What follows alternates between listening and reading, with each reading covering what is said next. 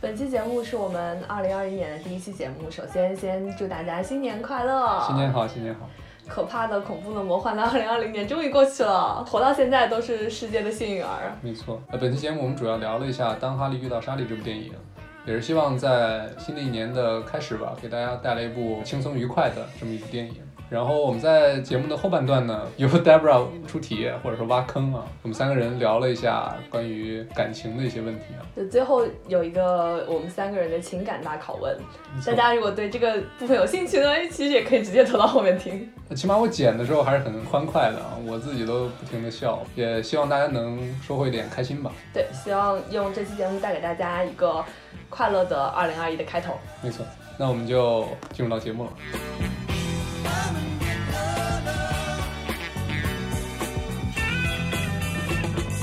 哎欢迎收听本期《无情的 Wonder》，我是 Brad，我是黛布拉，我是仙王，也就是老王。大 家好，啊，最近一直跟老王聊啊。又是我，又 是我，说明影视行业从业者比较闲是吧？那么今天我们就聊一期比较符合这个年末或者跨年气息的这么一部啊，轻松的爱情喜剧片《当哈利遇到莎莉》，就是英文名就是《When Harry Met Sally》。之所以找这部电影呢，就是年末了嘛，年底了，轻松一点，对吧？ 轻轻松松跨个年，然后也希望，比如说没看过这部电影的听众们，听我们节目之后可以翻出来看一下这部电影，其实还是很很轻松愉悦的一个观影体验。而且比较短，就很适合大家对，话点个蜡烛什么的看一看。话痨片可以从任何时候切进去，继续往下看。哎，对对，就是先简单介绍一下剧情吧。我们的男女主人公哈利和莎莉第一次相遇是刚大学毕业，然后彼此不来电。芝加哥开车到纽约，对嗯啊，聊了一路就不来电。哎，我特别喜欢 这种 road trip，和一个姑娘开这么久的车，第二次相遇呢，就是五年之后，他们在飞机上相遇了，结果还是不来电。结果第三次又过了五年，也就是说彼此第一次认识已经十年了，也就是两个人都剧中的应该是三十一二岁了。他们第三次相遇，彼此变成了好朋友，然后慢慢慢慢的从好朋友发展成了一对情侣，一对夫妻啊，到最后大概就是这么一个剧情啊。听上去，大家也能感受到这个电影其实这个剧作上或者结构上其实挺奇妙的，或者说跟一般那种爱情喜剧啊，男女主角一见钟情。嗯对，对对，最烂俗的一见钟情，然后啊，中间可能有些外力啊，有第三者啊，或者是就是各种家里的情况之类的啊，嗯产生一些剧情上的冲突，然后最后战胜冲突在一起，跟这种结构不一样。当然，我们具体来聊创作或者聊剧本之前呢，我们还是先要简单介绍一下主创啊，核心的创作环节大概就是以下这四位啊，首先就是导演罗布莱纳。然后编剧诺拉·埃弗隆，然后哈利的扮演者比利·克里斯托和莎莉的扮演者梅格瑞恩，虽然编剧他的署名只有诺拉·埃弗隆，但实际上导演他参与了大量的剧情创作。然后男女主呢，在现场也贡献了很多即兴的发挥，然后很多名场面其实都是就是即兴创作的，比如说莎莉假装高潮的那段儿啊。先说一下导演罗布莱纳，其实上世纪六十年代啊，就以演员的身份入行，然后一直是好莱坞十八线演员，然后一直到八十年代呢，在做了二十年默默无闻的演员之后，他应该是凭借多年积累的人脉，他成功转型成了一个导演。然后比较有名的作品大概就是以下几部啊：八六年的《伴我同行》，这个 River Phoenix 的名作啊；八九年的《当哈利遇到莎莉》，九零年的《为情时日》和九二年的《好人寥寥》。这个大概就是让他在八九十年代在商业上，包括跟这个奖项上、奥斯卡上都有所收获。之后呢，他比较有名的作品就是直接来到零七年的《遗愿清单》，嗯，就是摩根·弗里曼跟杰克·尼克尔森的那部，就是在国内也挺火的，对吧？当然，在国内更火的就是他一零年的《怦然心动》，就你能感觉到这是一个很有观众缘儿的导演。然后他涉猎的题材呢又很多样，悬疑片、爱情片，是吧？然后就是这种伤，就是《怦然心动》，在我看来可能是一个爱情片了，对爱情片小孩儿之间的那种小清新的那种电影啊，我我相信大家肯定，我刚才说这几部电影多少都看过大概两三部起码。然后《当哈利遇到莎莉》这部电影呢，其实对于编剧诺拉·埃弗隆的帮助其实更大，因为他之后直接去做了导演，从一个编剧成功转型成导演。在八九年之后呢，九三年他就自编自导了，同样由梅格瑞恩主演的《西雅图未眠夜》未啊眠夜，夜未眠，啊啊，是是对《西雅图夜未眠》对，其实这个片子其实相相对这个《哈利遇到莎莉》更有名。而且国内知名度非常高，就国内就是那种美国爱情喜剧入门儿电影，对吧？夏威 未眠，包括我小的时候，我都不知道美国到底有多少城 。市，我就知道夏威真的是，是啊，不就是因为什么播音，不是因为星巴克，不是不是不是，我那我小时候家我家都没有星巴克，星巴克我初中才有呢，我就知道西雅图。是就是因为这部电影。对对对，然后包括之后的，同样是这个汉克斯搭档梅格瑞恩主演的《电子情书》，也是他自编自导作品。嗯，所以他其实之后虽然也有编剧作品，但是我发现他把最好的剧本都留给了自己自编自导的电对影。对对吧然后就说到男主啊，这个比利·克里斯托或者 Billy Crystal，他其实除了演员，我觉得他更大的一个身份就是，就在美国或者西方社会有个就专有的就是 comedian，他是个喜剧明星。其实中国有很多类似这种跨界呃艺人，就横跨喜剧和影视的，对吧？范伟，宋丹丹，就是我我想到的是沈腾，我想我想到是岳云鹏，但是西方，尤其是美国，其实很多这个喜剧电影明星都成名在大概两个舞台，然后再去电影。一个就是呃 stand up comedy，就是脱口秀嘛，就比如说呃伍迪·艾伦、罗宾·威廉姆斯，然后杰瑞·宋飞，就是那个《宋飞正传》那个杰瑞·宋飞啊，黑人的包括克里斯·洛克、凯文 ·哈特，嗯对吧？近几年都特别火。然后另一个舞台就是 S N L，就是周六夜现场，对吧？就是比如说我很喜欢的比尔·莫瑞啊，我真特别喜欢比尔·莫瑞啊， 然后威尔·法瑞尔，嗯然后包括后面什么 Tina Fey，其实比利他在这两个舞台都很成功啊。他一开始就是一个 stand up comedian，然后之后包括很多其他电视，他先变成了电视明星，然后在这个八零年代他变成了一个电影明星。其实电影中我感觉这个哈利这个角色很大程度上就是比利的这个喜剧风格，你知道吗？你能感觉到他很多这种。现场即兴发挥这种东西啊，我的感觉就是他在这个电影里呈呈现这个哈利，就是大概就是把伍迪·艾伦在七八十年代的那个男主的感觉，再稍微少一些知识分子的气息，再少一些这个话痨，然后平民化一点，平民版。对对对，然后再可爱一点，他就大概是这个调调。然后梅格瑞恩我觉得就不用介绍了，就是九十年代的美国甜心，对吧？洛天心太漂亮了，那个时候，对，就就是尤其是在这个电影里面，就特是别漂亮。状态特别好。你看这片子你都觉得就是这个哈利配不上萨利， 绝对配不对，上。因为 Billy Crystal 他本身这个不是特别帅，然后也不是特别高，啊对对他纯粹是性格上的，就是这个人性的这种东西，才能让这个作品成立。啊好莱坞之后的很多爱情喜剧女主，其实多少都借鉴了 Meg Ryan 在这部电影里的，或者说在跟这个诺拉·埃弗隆合作的其他两部电影中的那种形象。她在这部电影真的是把莎莉这个角色诠释的很可爱啊，当然男女主都很可爱。啊对，她在这个剧里边儿，因为她有三个年代嘛，她换了三个造型对，确实是一个造型比一个造型好看对，这是真的啊。包括 Harry 的前女友 Helen 也很好看。啊那个 Helen，对那个也有一很好场戏看对吧对他嗯遇到是了买东西的时候遇到了。哦，对，这里多说一句，这个电影的这个女配啊，就女二号，其实嗯是星战的莱娅公主，就是嗯 Princess 片 Leia。有哦，对，有啊，哦，有啊。她她整个造型换的很多，副就是 CP 的那个是吧？对，但是但我一直 get 不到莱娅公主的点，我我我也没有觉得多好不太看，不太能 get 到她的点。嗯就她本人还是挺传奇的，有兴趣的观众可以去了解一下。对对。就之所以介绍这四位主创，是因为我觉得这四个人他在很多真实生活中的很多特质啊，其实都被加入到电影中。对罗布莱纳在拍这个电影之前，他其实单身了十年。对，这然个后片子其实就是根据他这个离婚后的那个状态去写的嘛。是，其实拍片的时候，他遇到了之后的妻子，之后就一直生活在一起，也让他感受到其实爱情的怎么说呢，某种真实性吧。然后他就跟编剧改了原来的电影的原版剧结局，他原本结局是哈利和莎莉分道扬镳的。对，对对，然后他们后来说，就是觉得分道扬镳这个结局其实可信度更高一些，对，但是呢，他们想要留一个好的结局在那儿。我觉得现在这结局也也挺可惜嗯，的。我觉得你要结合它前面的剧情发展来说的话，嗯分开是一个更好的选择。对，嗯，其实那个莱纳的前妻也可以说一说，就是让他单身这么久的那个那个人叫卡洛佩尼马夏尔。然后他一开始也是一个演员，然后他演过那个《拉文与雪莱》，然后后来他也转型做导演，很有名的作品是那个《无语问苍天》，就是嗯那个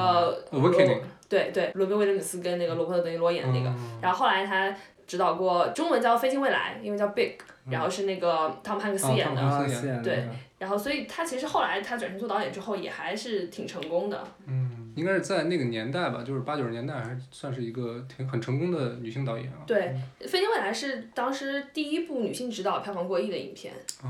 嗯，应该商业上也是挺成功。然后两千那零个片子我看过。零八年就还是是一八年去世了。其实就是汤姆汉斯演了一个从小孩突然变成大人的那么一个电影，还是对就很有那种八十年代那种傻乐喜剧片儿的感觉。嗯编剧诺拉他其实，在点菜的时候就跟电影中塞利的那个样子一样，就是特别龟毛。导演跟编剧他肯定吃过很多次饭嘛，然后编剧这个特点就被导演就放到了塞利的身上。听说这个片子一开始的那个灵感来源就是他们聊天聊出来的，是，就所以加入了很多他们就真实的这个故事。然后有很多对话都是他们真实的对话改写的嘛。是，当然，其实这个剧本它放到了片场，还是被这个男女主就是临时加了很多即兴的东对西，即兴的东西。因为喜剧演员他很他就是即兴的，就是 Billy Crystal，他很多时候他就是一个很很即兴的这么一个状态啊。就是周星驰很像，周星驰对当年拍片的时候，基本上好多都是即兴加进去的。是，就周星驰应该是国内最典型那种 comedian 的这种。对对对，定刚位才的把它漏了。对对对对对，然后片中老太太就是 m e g a r n 假装高潮那场戏啊，之后不是有个老太太说嗯什么我要我要吃她吃的东西，就是 I I want have- she's 呃、对 I want what she's having。对 I have what she's having。嗯然后这个点子听说是就是 Billy 的点子，然后说这句话的演员就是导演的亲妈，嗯 就被拉到现场就听说了一说句。这个演员他去世的时候，然后有一个大家纪念他的那个，就说他讲了电影史上最有趣的那句台词。 最有趣的台词之一啊。嗯所以说这这个电影中，其实最经典的就是对人物塑造给人印象最深的很多细节，其实都是来自主创的现实生活，包括演员的现场创作。我觉得这可能就是最理想的那种创作环境嗯对嗯创作的环境。对对对，说这部片子它原片名叫《How They Met》，然后他们好可能好多原片名字对就是改来改就是去。嗯对，就一直定不下来嘛。听说他们在那个主创内部还搞了一个竞赛，说如果谁的这个 idea 被最选为了最后的片名，要奖他一箱的香槟。哦好，以后我们那个定节目名字也可以这么搞，搞一个竞赛，可以。有一箱香槟嘛，一口香槟。其实这个电影真正的名字是 When Harry Met Sally 点儿点儿点儿，还有仨点儿，知道吧？ 就估计是大家对这个名字不满意，然后就很无奈啊。然后其实这个剧本或者说这个剧作的结构，其实即使现在看来也很有新意啊。就是当然男女主一开始就认识了，然后但是彼此之间就不来电，五年之后又遇到，然后这个时候男主变了，就他一开始是一个对感情不是特别认真的人啊，但是这时候他突然要结婚了，然后女主呢刚开始一段特别认真的感情，这个时候他们还是没有，就连朋友都没法做啊。然后五年之后呢，他们又遇到了，这时候男女主刚刚结束了一段就大概五年左右的感情，然后呢，这时候距离他们认识已经十年了，然后两个人刚刚过三十岁，然后这个时候呢他们真正能做到彼此理解，抱团取暖，最后变成了朋友，甚至是不是那种简单的朋友，而是彼此最好的朋友。很多场戏啊，很多场对话都变成了讨论男女感情的经典的桥段和议题啊，就比如说送不送女朋友去机场， 对对吧？那个事儿完事儿之后需要抱女生多久？包括好朋友上床之后会怎么样？ 对，这当然最重要的就是男女之间能不能做朋友嘛，对吧？不过我觉得这个电影其实最神奇的地方就是，即便它探讨这么多感情议题啊，就整部电影看起来依然觉得很清爽、很轻松，对吧？让人心情愉悦。我觉得这就是导演和编剧外加主演，他对整个电影就是把控的这个度啊，把控的特别好。对，就是它很轻松愉悦，但它又不是很甜腻。然后它其实讨论了一些情感方面的问题，但是你又不觉得它很说教。就我不太喜欢话痨电影，我看《爱在》的时候就看的特别煎熬，我也不喜欢 Woody Allen，就我觉得太话痨。但这个片子的话痨就是属于那种恰到好处，对他其实可以接受他他挺说话好都在的抖包袱。对就像看一段长的郭德纲和于谦的对话一样。这么开心吗？ 这我看的时候挺开心的，是然后我一个人在家看的嘛。刚开始看的时候觉得可能是个话痨片，我还挺想快进的。嗯他们第一段在车上聊的那个话题就是呃，就男女女之之间能有没有纯友友谊？对，因为这个对于我们现在来说已经是一个就已经被聊烂的话题，所以那段时候我还挺想快进跳过的。然后后来还看越看越看越带劲，越看越带劲，就是非常轻松，就是就像你们刚刚说，他聊的没有特别深入的，把所有问题都是以一个轻松愉快的方式，更多的是通过表演以及他们现实发生的处境，结合到人人物的境遇里面去聊这个事儿。对，就而且是男女主他的状态一直在变，就他们经常说啊，我之前说过这句话吗？就十年的光阴可以其实可以改变很多呢，尤其是你在你经历了这段感情之后，你会对感情的这个看法会变嘛。这个当然我们之后到这期节目最后啊，我们来几个快问快答去聊这些东西，我觉得可能观众就想听最后的快问快答，直接跳。可能不会快哦， 可能 对，可能很慢。当然也可能人家对咱们这个对感情的看法一点儿都不在乎，对。不过做节目根本就是引发争议嘛，哦人家不认同你才有办法聊嘛。这部片子不是那个 AFI 爱情喜剧的第六名，六名，嗯然后它还是 AFI 百大喜剧第二十三名，嗯然后是百大爱情片的第二十五名。 ，AFI 是 American Film Institute，大概就是美国电影学院这个对意，思。他们是做的就是百年百大这个系列，对，而且他评的都是美国电影。对对对对。然后在那个爱情电影里面，前三名是《卡萨布兰卡》《乱世佳人》和《戏剧故事》，就还挺有意思的，我觉得。嗯然后我因为看到这个榜单之后，我就看了一下豆瓣，但是豆瓣因为没有爱情喜剧这个分类啊，嗯你们猜一下这个豆瓣的喜剧片前三名是什么？豆瓣喜剧片嗯，有部周星驰吧？ 肯定有吧？没有，没有周星驰，你们肯定猜不到。等会儿啊哦我，看到的时候这个问特题有点意别惊思讶，哦啊豆你瓣呃是这样，就是豆瓣那个分类不是特别准确，你们先要有这个嗯预期。啊嗯他可能还有别的元素。对， 《阿甘正传》有没有？ 《阿甘正传》在爱情片的前三名，果然，果然分类不 太准确。它喜剧片第一名是《憨豆第二名有没有那个白头神探 Naked Gun？》，第二名是《美丽人生》，《美丽人生》同时是美爱情片的第三名。美丽人生哦，这还能一起拿奖吗？对，然后第三名是那个《福尔摩斯二世》，就是那你个。会聊 晕了吗？这这是什么榜单？然后那个爱情片的第一名，你们猜是什么？这是部国片，爱情片第一名，豆《瓣爱情片第一名，是部国霸王片。别姬》 《霸王别姬》哎呦，可以啊！ 不是啊这这你给我这个， ，Debra 给我聊偏了啊，就是我，就是你又去找了很多榜单，对，嗯就是我一开始给到 Debra 这个榜单呢是 FI，也是 FI 评的，它评的是爱情喜剧这个类型，其实就是 romantic comedy，这个在美国对，对，中国就没这个类型这。是很固定的一个商业片的一个类型啊，在美国的所有这个爱情喜剧类别下，《哈利沙利》它它的排名是第六名，我给大家念一下前五名啊，嗯跟大家分享一下。首先第一名是《城市之光》，啊，卓别林对吧？得压一压对吧？对，第二名是安妮霍尔，哎，伍迪·艾伦。哎哎，第三名《一夜风流》，哦，叶枫，嗯第四名《罗马假日》嗯， ，OK。第五名是《费城故事》，啊，就不是那个呃讲艾滋病的《费城故事》，是加里格兰特、凯瑟琳·赫本和詹姆斯·苏尔特那个《啊费城故事》啊，就是感觉这几部都是上世纪嗯，前半叶的对吧？电影对突然第六名空降了八九年的《当哈利遇到莎莉》啊嗯，所以这部片子其实在美国的，影史地位很高。啊就是在这个类型里面，起码、嗯对，不管是喜剧还是爱情还是爱情喜剧啊，这个类型里面其实很高的。就是在中国影迷心中，就是《美丽人生》 跟《阿甘正传》的这种地位了。呃你再给我来一单遍上看豆瓣爱情喜剧，豆瓣没有爱情喜剧，哦你是把爱情和喜剧分别分开了。对吧对对，豆瓣喜剧前三名是《憨豆先生》《美丽人生》跟《福尔摩斯二世》，然后他在爱情片的前三名是《霸王别姬》《阿甘正传》跟《美丽人生》。啊，美丽人生，那第四第五呢，我想问一下，那综合起来，美丽人生就是爱情喜剧第一名。对啊，你说这个美丽人对吧生？那中国确实没有分这个类型，要我分美丽人生，它是个战争片儿，是个战争啊片儿。不过我不得不说，没他人可能在战争片对，排名第一，说不定。那不可能。那不行，但是战争片、好爱人片还是还是太多了吧？嗯，好了，聊乱。其实我之所以引引出我刚才的那个 FFI 的榜单，其实我想引出爱情喜剧这个类型。嗯，对，其实在我看来，爱情喜剧这个类型其实商业电影中很重要的一个压舱底一样的类型。嗯，就是超级英雄电影它就会慢慢变得不流行，科幻电影可能也是，比如说时而流行，时而不流行对。但是我觉得爱情喜剧在每个时代它都是硬通货。就是道理很简单，就是像我之前提到这个脱口秀的明星克里斯洛克，他在一场表演中说过，就是他去世界任何各地表演，唯一能让世界各地的人一致就 get 到的点，就是男女之间的关系那种段子。他说点什么美国政治的段子，跟大家根本 get 不到。所以说这是爱情喜剧啊，就是一种世界性的语言嘛。各个年龄的年龄段的人，他都会有所体验。这一点我觉得挺有趣的，就是大家都知道，就是爱情是一个永远的母题嘛。对。就是我觉得婚姻可以不是，家庭可以不是，因为这些东西可能很多人没有不能感同身受。嗯但是爱情它所涵盖的这种情欲关系、情感变化，包括两性同性之间的互动，嗯都是很多是我觉得是人类情感的一种共同来源。是一种刚需。对对对。对对对，同时，爱情它又是一个每个人都觉得自己能说点什么，对每个人都觉得自己有点看法，就是它是这样一个东西。每个人有疑问， 对，每个人对这有个体会，无论你多成功，无论你多聪明，你对这个世界上总有一些疑问。没错没就是错。你在这个问题上可能是平等的，类似。而且世界上有很多问题，它有答案，但问题爱情这个问题是永远都没有答案的。嗯但就是因为这样，就是我特别害怕看的一类爱情电影，就是那种很输出自己爱情观点的那种电影，因为我觉得这个东西体会实在太个人了。蓝色情人节，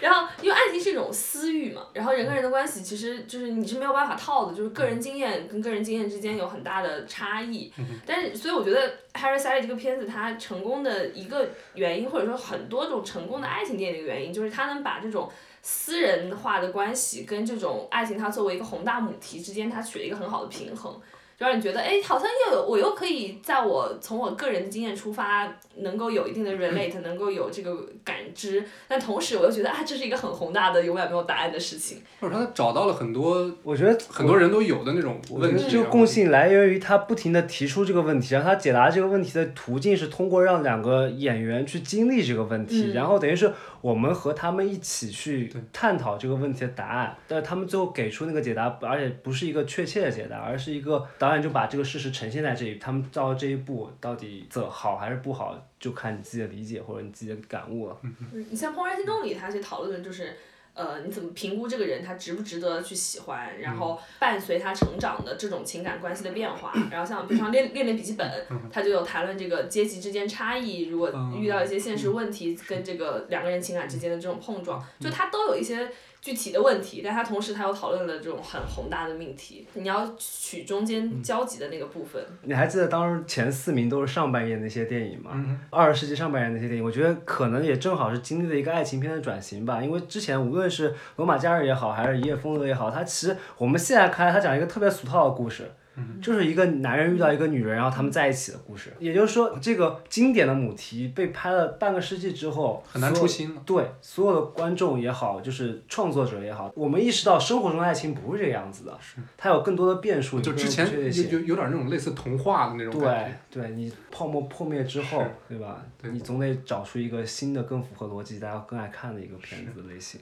是，但是当哈哈利遇到莎莉这部电影也没有那么的现实啊，但是起码他讲的确实是普普通通的人啊，生活在纽约这个城市的人的普普通通的男人女人的故事，啊他他不是有什么公主啊，有什么钻石王老五啊这种东西，你知对道吗？他中间有一个场景啊，就是呃，当他们俩就关系还比较好的时候，他们俩一起去搬那个圣诞树，嗯对，然后就两个人拖那个圣诞树，然嗯后就是在那个纽约，就是那个街道上，你往有一个缓的上坡，就纽约有很多这个东西向的街道都是这样，有一个缓上坡，你往上拉，特别。真实，然后后面当他们关系没有那么好的时候，然后 Sally 就自己去拖那个圣诞树，就拖不动，然后又是纽约，大家都知下道，雪，对，就是暴风雪，这两天纽约就暴风雪，零下二十多，就是就是这种天气就特别特别纽约。但这个故事我就是也要发生在都市里啊。对，就这就是这就是一个给都市打工人看的爱情故嗯事，是是，就而而且是北上广嗯一对啊线说一线打工人，就是一线打工人，没错，就说回来，我就想说，就国内是就真的是我真是没有，好的城市电就影。一拍脑子真是想不 啊到好的城市电影。又来了，我们然后这我们俩我们俩永恒的母题，三年前的我们在聊这个事情了，现在还是没有，到底有多烂？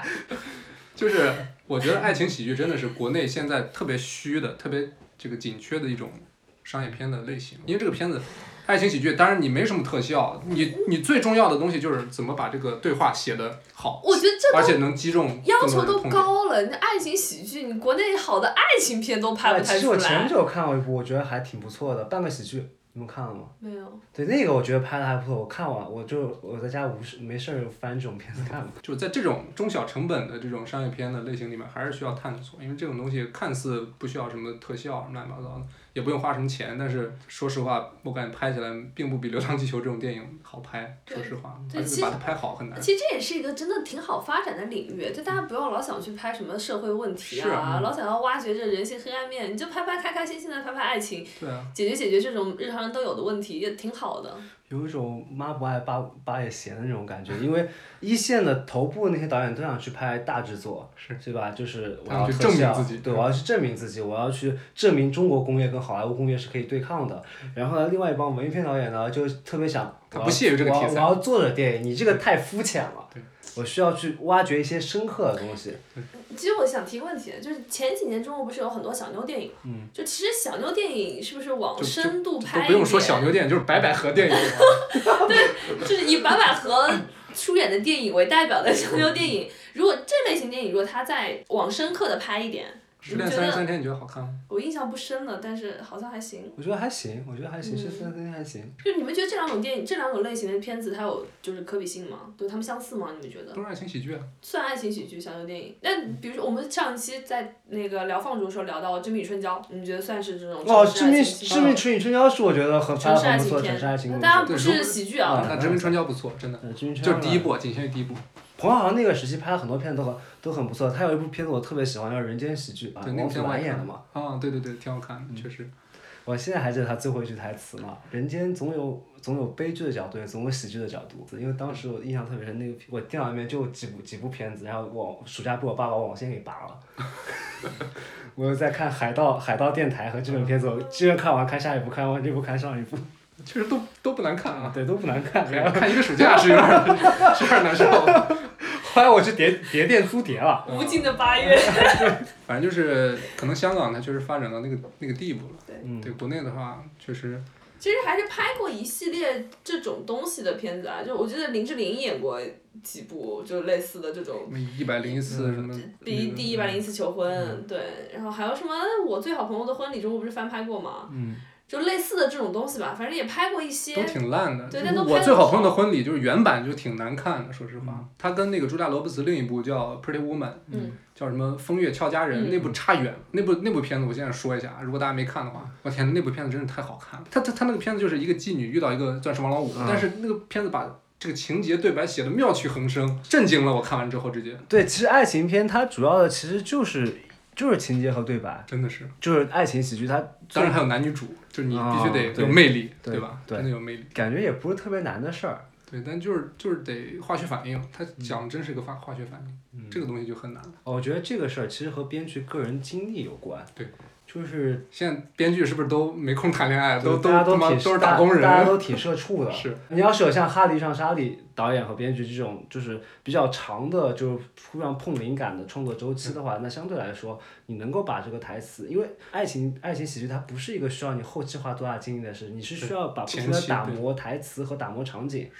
花把功夫放在这上面的人。然而这个这个又是一个很很很耗时间，很耗很精微力。妙的一因个为过这让我程。想到一点，就是比如说，当我们聊《当哈利遇上莎莉》的时候，大家都知道这个是跟导演的亲身经历相关的。嗯然后，比如说去年聊婚姻故事的时候，大家也知道这个是跟导演经历相关的。嗯但好像中国导演是不是比较避讳这一点啊？就是不愿意说，哎，这个东西是我的情感经历，我把我的婚姻故事家就丑讲给不大可家。外啊呀我！觉对，好得像没这回就事是儿。中西方人的这个区别嘛，嗯就很多美国就是西方的喜剧，他是就是把自己生活中最不好见人、不方便见人的那种缺点拿出来说，就比如说 Louis C K，嗯。就是把自己哎呦的那种生活里面的对，我自己是个烂猥事儿琐，我自己是个猥琐男，对我又怎么样了呢？ 他他说的是这个人设，对但是在中国可能这个东西就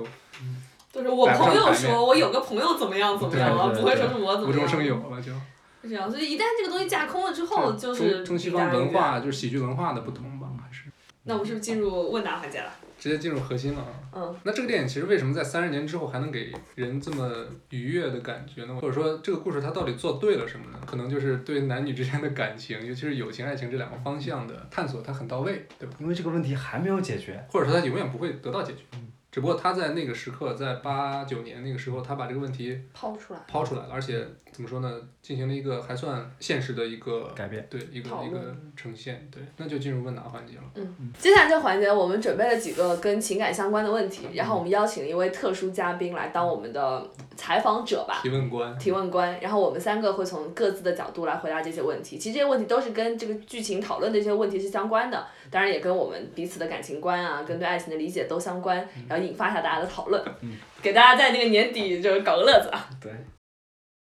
接下来进入本期节目深夜情感电台环节。这次情感问答的基础是只有 Brad 不是单身，嗯，大家可以把这个就是考虑进去，考虑在我们答案内部。然后有请我们的神秘嘉宾来做我们的提问官。你相信一见钟情还是日久生情？你是优先吗？哦，那我我觉得吧我我先我先，民主投票吧，我觉得他嗯，哦，我先我先，嗯，我其实都信。就是我觉得存在一见钟情这件事情，也存在你接触了很久之后才对他产生感情，我觉得都有。但是对我是是你都经历过还是你我都？没有，我就是我是觉得都都存在，但是我觉得，嗯、如果要确定一段关系的话，是肯定要先接触的。就是我觉得一见钟情，然后你们马上就进入关系，这种关系在我这边可能不太成立。就是闪婚这种，对对对对对，就是呃，即便说你第一眼见到那个人就对他有感觉，或者你就觉得自己喜欢他，但是也要经过一段接触之后，你就是你了解了之后，你可能才能进入一段比较稳定的感情。我是这样觉得，所以就是这样吧。但是会有第一眼见到就觉得对方挺好这种情况。老王，你倒是接得挺顺啊。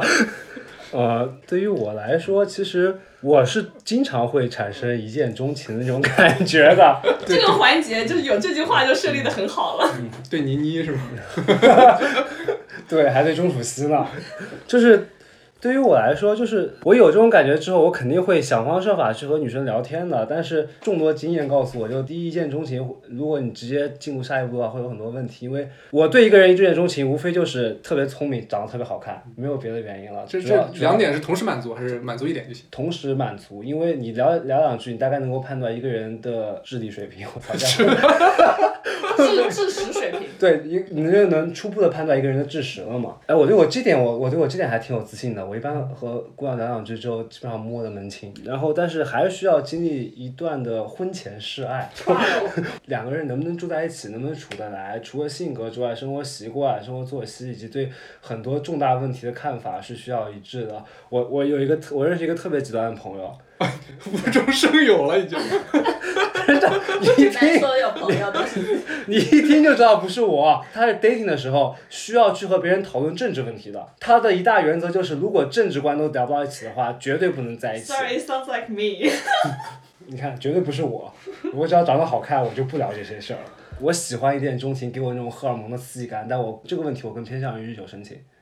Brad，一见钟情，这这个我我确实比较少，我就是一见钟情这个东西，但你觉得它存在吗？就在世界范围内它存在吗？在地球上？发生的比较少，意思是发生过。就几乎没发生过， 就是就是没发生过。对我反正我想想回想起来就是几乎没有。回答 Debra 刚才那个问题，我觉得肯定是存在的嘛，这种概率我觉得客观上是有，但概率比较小。对对，但概率比较小。然后根据我的个人经验的话，我觉得日久生情这种感觉我会更喜欢一点。嗯，就不断的去发现对方呃身上那些就是吸引你的点也好，优点也好，这这种感觉我比较喜欢。嗯，第二个问题啊，初印象对于异性交往重要吗？我觉得对我来说是，嗯，不那么重要。就是我对这人初印象，我只要不讨厌他就行了。就是我讨厌他的人，我可能就不会有下一步了，就是不存在这个情况了。但是我对对我来说，我存在很多那种对这个人没有就没有什么初印象，这种我可能接触他之后啊，或者是大家熟了之后，才对他这个人有比较整体的感觉。我不像仙王一样，就是第一眼见到人家就就对他有个判断，我经常会处于没有这个判断的这种情况。哦，对于我来说，我觉得特别重要，因为我我其实是一个知道自己本身的缺陷有特别多，就是这个缺陷会在你日后的生活中不断暴露出来，所以呢，我为了和姑娘能够保建立一个联系，我一定会在第一次如果我对她感兴趣的话，一定要表现的最好，嗯而且后来长久以来，这个后来变成了一个我的习惯，嗯就是好多我的女朋友都会跟我说， 就是我其实，在别人面前就表现的特别特别特别好，特别温柔，然后又又很那个识大体，但其实我真人不是这个样子的。嗯这话我听过，反正对，然后其实我就是就就长久以来，你演演演，作为一个演员，你演出习惯来了。就你每次见到一个第一印象，你都是这么演，你知道这个是你能拿出来你最好的状态，对，所以我觉得这个特别重要，成功与否在此一役。尤其是现在你接触人很多的话，你很有可能一个人你要没给他第一印象，你这辈子都再也见不到他了，就连微信人家都不通过你。初印象。这是一个是否题，你不能再站在我们俩中间了。 OK OK，我觉得在这问题什么意思呢？是不是再来一遍？别紧张呀，初印象对于异性交往重要吗？重要是是很重要，就是不管是我看对方的初印象，还是对方看我的初印象，我觉得都挺重要的。就是虽然这个东西在今后，比如说你要开展一段感情，你回想起来可能都想不起来了，但是这个初印象起码是一个，它不会让你完全无法开展。那所以对你们来说，初印象不好，后面能扭转吗？在我这是可以的，因为我觉得不重要。这个问题我就是两方面看，如果我看这个女生的初印象不是特别好，我觉得可以扭转；然后如果我给她的初印象不好，我也希望可以扭转， 就是这种。如果女生对我的初印象不是特别好的话，那就看之后接触的，这个我觉得这个问题很难答，啊很玄学。 非常玄学。就是因为你们之后到底是一个再次相遇是一个什么处境，你也不知道，就跟哈利跟莎莎莉一样，第二次在飞机上只能一个短简短的交交谈，就对就是这种。对，就对我来说，我就只能说自己，如果我对我给别人的初印象不太好，那就基本没戏了，因为因为我我都已经跟你说了，就是全靠演。我一般我的我的我我的什么身体本能会把自己觉得自己最好的那套给演出来，对。然后如果我全套大招放完之后，觉得别人对我印象还不太好，那我还能怎么办呢？莫非他真的喜欢那个就是暴躁且那个 龟毛的我自己吗？我觉得不太可能啊。那如果你对别人初印象不好呢？如果她长得够漂亮的话，我可以再给人家一次机会。下一题，下一题。在没有确立正式关系前的约会和确立正式关系的一个标志，中间的那个转化的标志是什么？啊，就是确立正式关系的标志是什么嗯？，然后你觉得在约会的状态跟你确立关系之后的状态有什么区别？ I just know it ，somehow I know， 对，你们都没有这种感觉吗？就是你和一个人 dating，然后和他确立关系，就某一个点，你很确定的能够明白到。就是心意相通了，对，对于我来说，就就今是你晚上，情我愿了。对，今天晚上绝对能带回家，嗯，做什么事情都不过 分，以及以及就没戏了，就是大家就是我们再退一步，或者我们下次我我下一发继续努力吧。我觉得那个点是上发际所以过过夜了就是确立关系了是吗？确立的是我要的那个关系，不是我们讨论的那个关系。全都给他建进去了。是这样的，就是如果是你你们说到 dating，我有的话，我一般会把自己的对情感的所有态度全部跟对方说明白。你要觉得 OK，嗯，我我觉得你 OK，然后我觉得我们还挺聊得来的话，我一般会把自己所有底牌全摊出去。对，因为不然的话就变成骗，就变成欺骗感情了。对，就变成欺骗感情了。然后确定关系就是我把底牌全部摊完之后，那个时候我已经确定就是我还挺喜欢他，如果他选择接受的话，那就 OK 啊。那你就是有你有个表白过程。我不是表达过程，我就我就闲聊，你对啊，那你聊你到了的你的话术就是在谈笑风生间推杯换盏之前，那那对方怎么表达我接受呢？如果是吃饭的话，你问我所以吃完饭，我说那再喝一杯去吧。你这现在让我聊真的很难聊，但是你要现在情况下面，你和他的交流就是言语言是那有我就是简在先单王的他这个 dating 的这个 culture 里头啊，就不不需要一个我不表需要一白个的时那间个点，那点个对那个嗯那那比如说你们建立关系之后，跟你们之前的状态是有什么不一样的？这个问题我我不太好答、啊你刚刚那你个怎问么不好答？你刚刚问那个问题是什么来着？ 紧张了。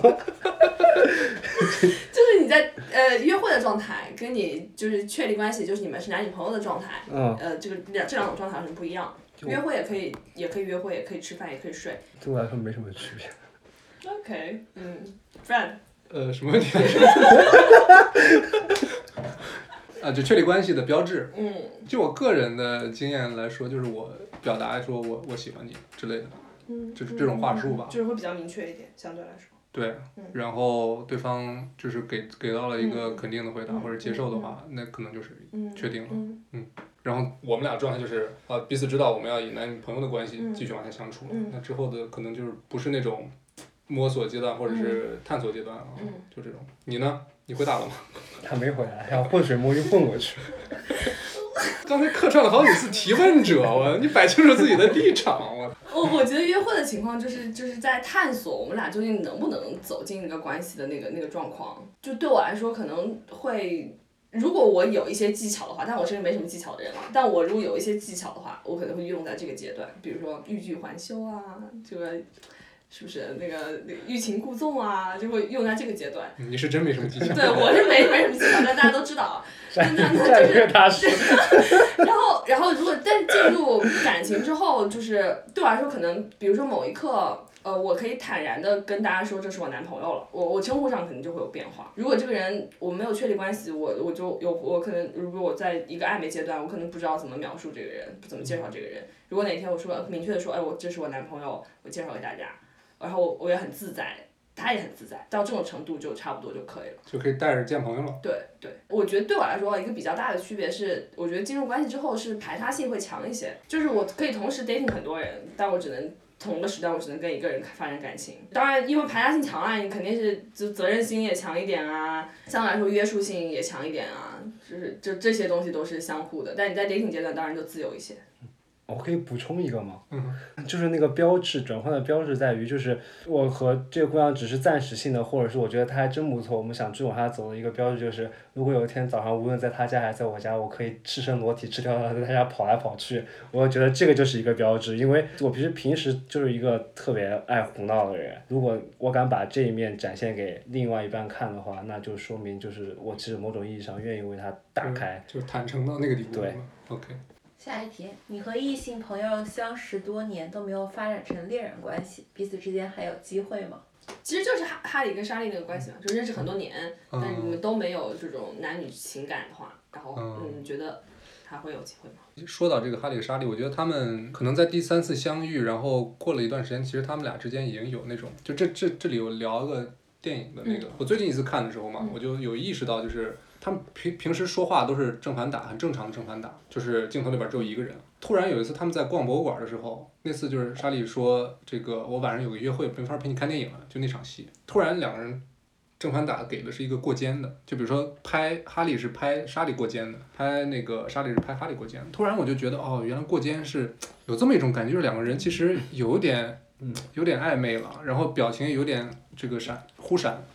就那种感觉。其实他们那一下导演导演已经很明显地暗示了，就是两个人其实之间已经有点情愫，叫什么恋恋人未满，但是朋友有达以上，恋人未满。啊，对，有达以上恋人未满那种感觉。我插播一下，然后那个过肩，你说那个国人在片上有一个非常通俗的叫法，嗯特别符合你那个，就是拍这个东西就在带关系了，啊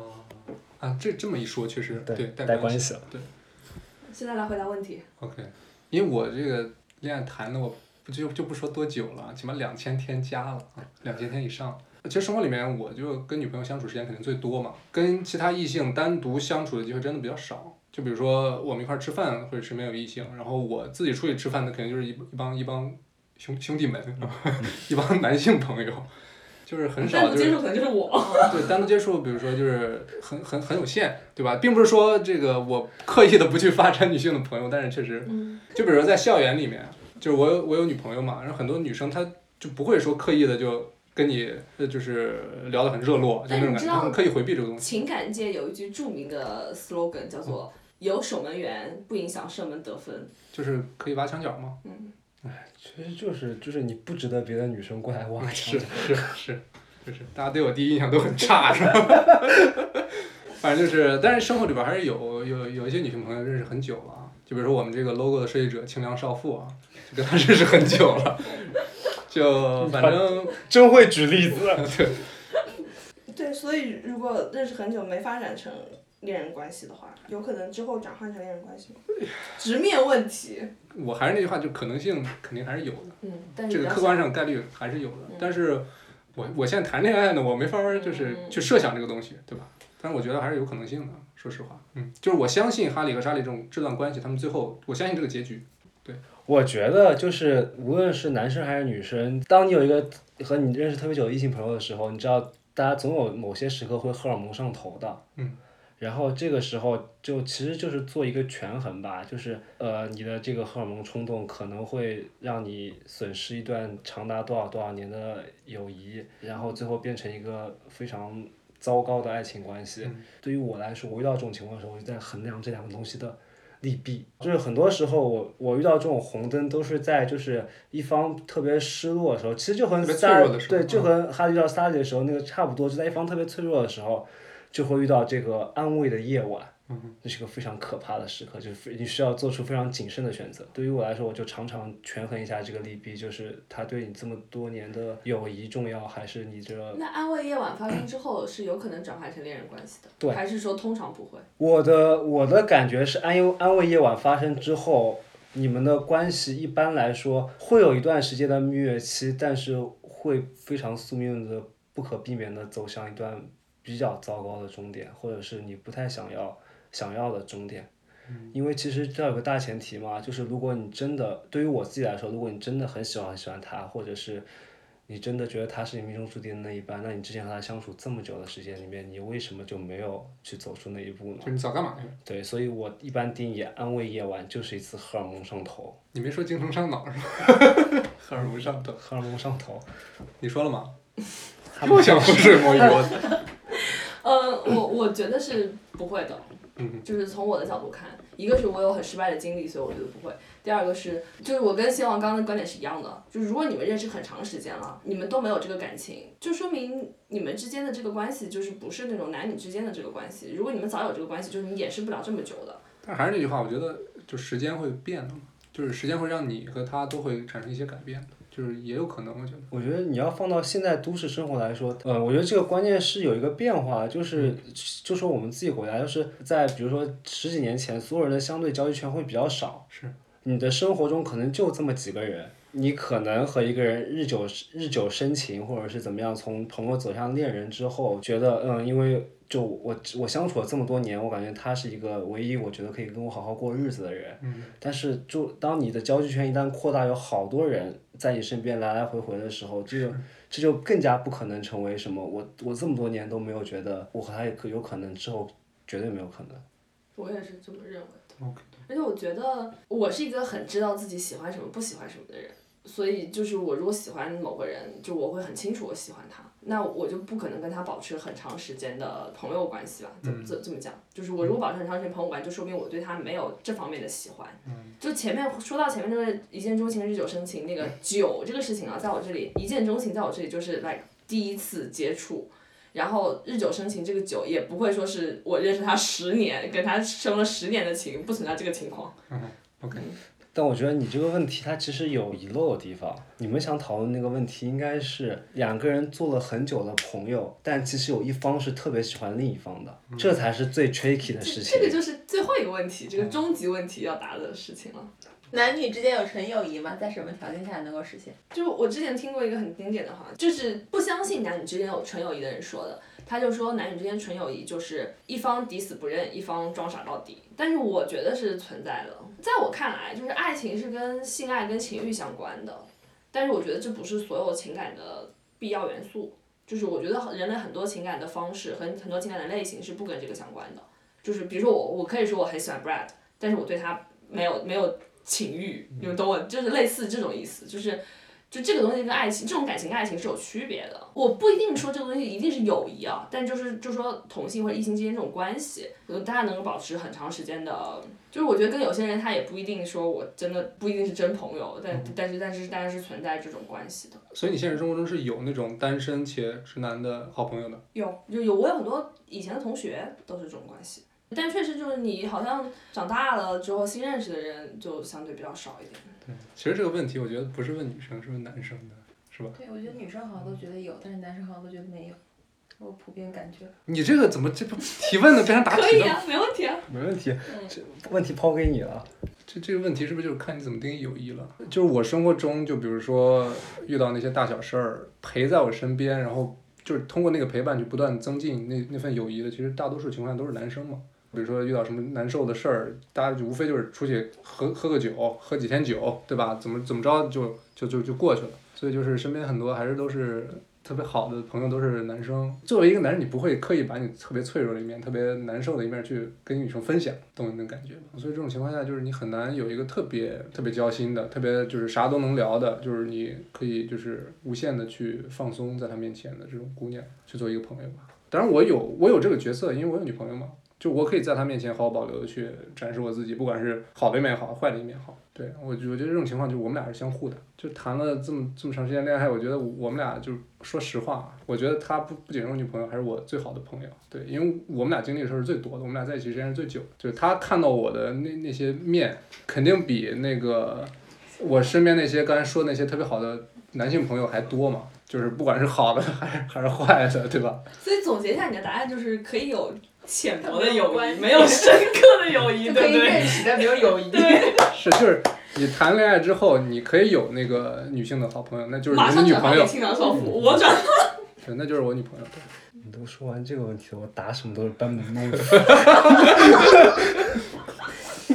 先回答有没有？我现在觉得是没有啊，对不起，说错了，我现在觉得是有。 但是如果你五年前问我这个问题，我会给你答没有，因为那个时候社交圈少，我觉得每个姑娘我都能搞定。呃后来发现忙，就是就顾顾不过来了，开玩笑。现在我觉得有，是因为就是真的是有啊， 就是你还要我身边就真的是有，就是跟我特别多年关系的，就是属于就是直女啊，要对侄女，你怎么一下把万农给踢出去是吗？ 就是有黄海琪嘛，还有好多啊，就是就大家就是穿着短裤在家里面跑来跑去，大家都无所谓的，就是对对方毫无性幻想的。那你这你这观点跟我一样啊。嗯呃，就是说你这种情感如果不带这个性幻想的话，其实就是我们我我们对我们这答题一样算作弊还是不怎么不了？ 算，我就是强调一下，大家就是回忆一下我的答 案。我我我要组织一下语言，给我一分钟时间，我来组织一下语言。紧张了，紧张了。我有一个我有一个好朋友，就是我们就是特，因为我们现在都住一起嘛，所以室友就是对室友就属于互相穿着短裤跑来跑去，大家也都不会。哦，他也只穿短裤。因为我以前是特别想在每个女生面前像孔雀开屏一样开一个屏的，后来我发现这一是真的好累，二特别没有必要，就是因为我后来才意识到一个事情，就是相对来说，友情是我在生命中更加需要的一个长时间需要的东西。 有很多定冠词在前面的，就是就是它是长期的长期的，然后我一直需要的嗯一个情感上的需求。因为你有长期的伴侣，也有长期的友谊，对，还有问题吗？ 还有一个附加条件，嗯你认定对方是你真爱的标志是什么？一生所爱的标志是什么？这这道这道题是因为我有一个明确的答案。 OK 就是对我来说没有这个标志，你搞笑呢？ 你在那儿搞什 么佛学是吧？因为对我来说，懂什我么有机灵啊？我可以跟这个人说，你当下是我的真爱，或者说我现在觉得你是我一生所爱，但是我没有为没有办法为十年、二十年、五十年之后的我自己说话。那谁都不行。对，很多人很愿意，呃，就会说我会爱你一辈子，我会永远照顾你，就之类这种话。但是我觉得这句话是无从说起的，就是你说的当下，你可以是真心的，但是其实这句话本身它是个谎言，是或者说，一个不成立成熟的东西。人，就是这句话不会就对这么轻易的就啪对跑出来。对，所以我觉得不存在这个这个东西，因为不存在这件事情。嗯哼，但是我这对我自己而言，我可能爱到浓时也会讲这种话，但是我讲当下我就知道我在撒谎。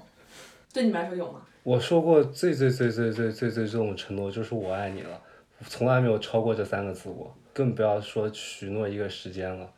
我只跟别人许诺，我要我们就谈三个月，怎么样？我说是你说过这话，对，三个月之后呢？我两个月就分了，改。该我分的， 找补回来一点。我也觉得没有吧，哎，就是你活在当下嘛，就 就没有一个标志嘛，你怎么怎么知道你标志？有些人会觉得哦，某某一刻他做了一件什么事情，我就会觉得。嗯呃这个我就认定他了，就很多人都可以答出这样的 pattern 的句那子。那种人就是长恋爱脑，我我以前特别相信一个特别悲观的假设，嗯就是说，的确世界上有一个人就跟你是命中注定在一起，就一辈子都不会分离的另外一半。就理论上是对，是一定我一定有这么一个人，但是呢，这个世界上有六十亿人，你要在你这辈子遇到他，是是有是多少的一个概率？可能那个哥们儿是一个大胡子大叔，六十多岁，就是你是个男，嗯，是个十二岁的小男生，就是就是这种情对啊，对啊，所以我觉得就是好的呃两性关系或者是好的恋爱关系，到最后就是成为了你生命中的一种陪伴，况，就是人朝夕相处的陪伴。 就是忍受那些缺点吧，这不就是也是一部分？我就记得小时候看这个《Go to Wild Hunting》叫啥来着，《心灵捕手》。嗯。这里边儿罗宾威廉姆斯就写就说过一段儿，就是说他老婆晚上睡觉的时候放屁把自己吵醒，然后还以为是这个她老公放。我就相信这段儿肯定不是本阿弗莱克和马特达蒙写，就他们当时二十多岁出头毛头小子，根本就写不出这种东西来。就那段话我印象特别深，相处几年之后，或者说你要陪伴一辈子几十年之后，就是剩下就是这些东西，这些特别细碎的，就是你外人也不知道的，也没法给外人知道的东西，就是你们两个人知道，就是拿出来笑一笑，就就就这么简单。这是一段很好的 ending。放屁做，给你配个音好不 好？就这样差不多了。差不多。本期深夜问答到此结束，期待还有下一期。大家可能聊完这期，再也不聊下一期了。我觉得还挺开心的，是是是，吧？还挺开心的。下次出题人不要是我就可以了。没有可以去，我觉得今天 Brad 表现特别好，就是面对如此大的压力，成熟的表现， 依旧谈笑风生，举重若轻，所有我自己挖的坑最后都给自己填回来了。反正下次遇到这么好的电影，能引出这么好的话题，也挺挺难了。对， 然后在最后就祝大家圣诞快乐、元旦快乐，祝大家有一个很好运的二零二一。 Merry Christmas and Happy New Year。 Merry Christmas and Happy New Year！我们二零二一再见，感谢收听本期《无形的 Wonder》，我是 Brad，我是黛布拉。我是老王。我们明年见。 Why do I do just as you say? Why must I just give you your way? Why do I sigh? Why don't I try to forget? It must have been that something lovers call fate kept me saying I had to wait. I saw them all, just couldn't fall till we met. It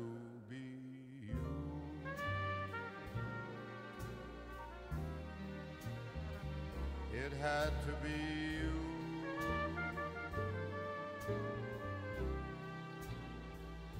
I wandered around and I finally found the somebody who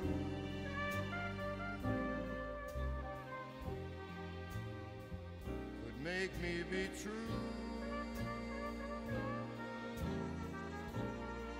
and could make me be blue. and even be glad just to be sad thinking of you some others I've seen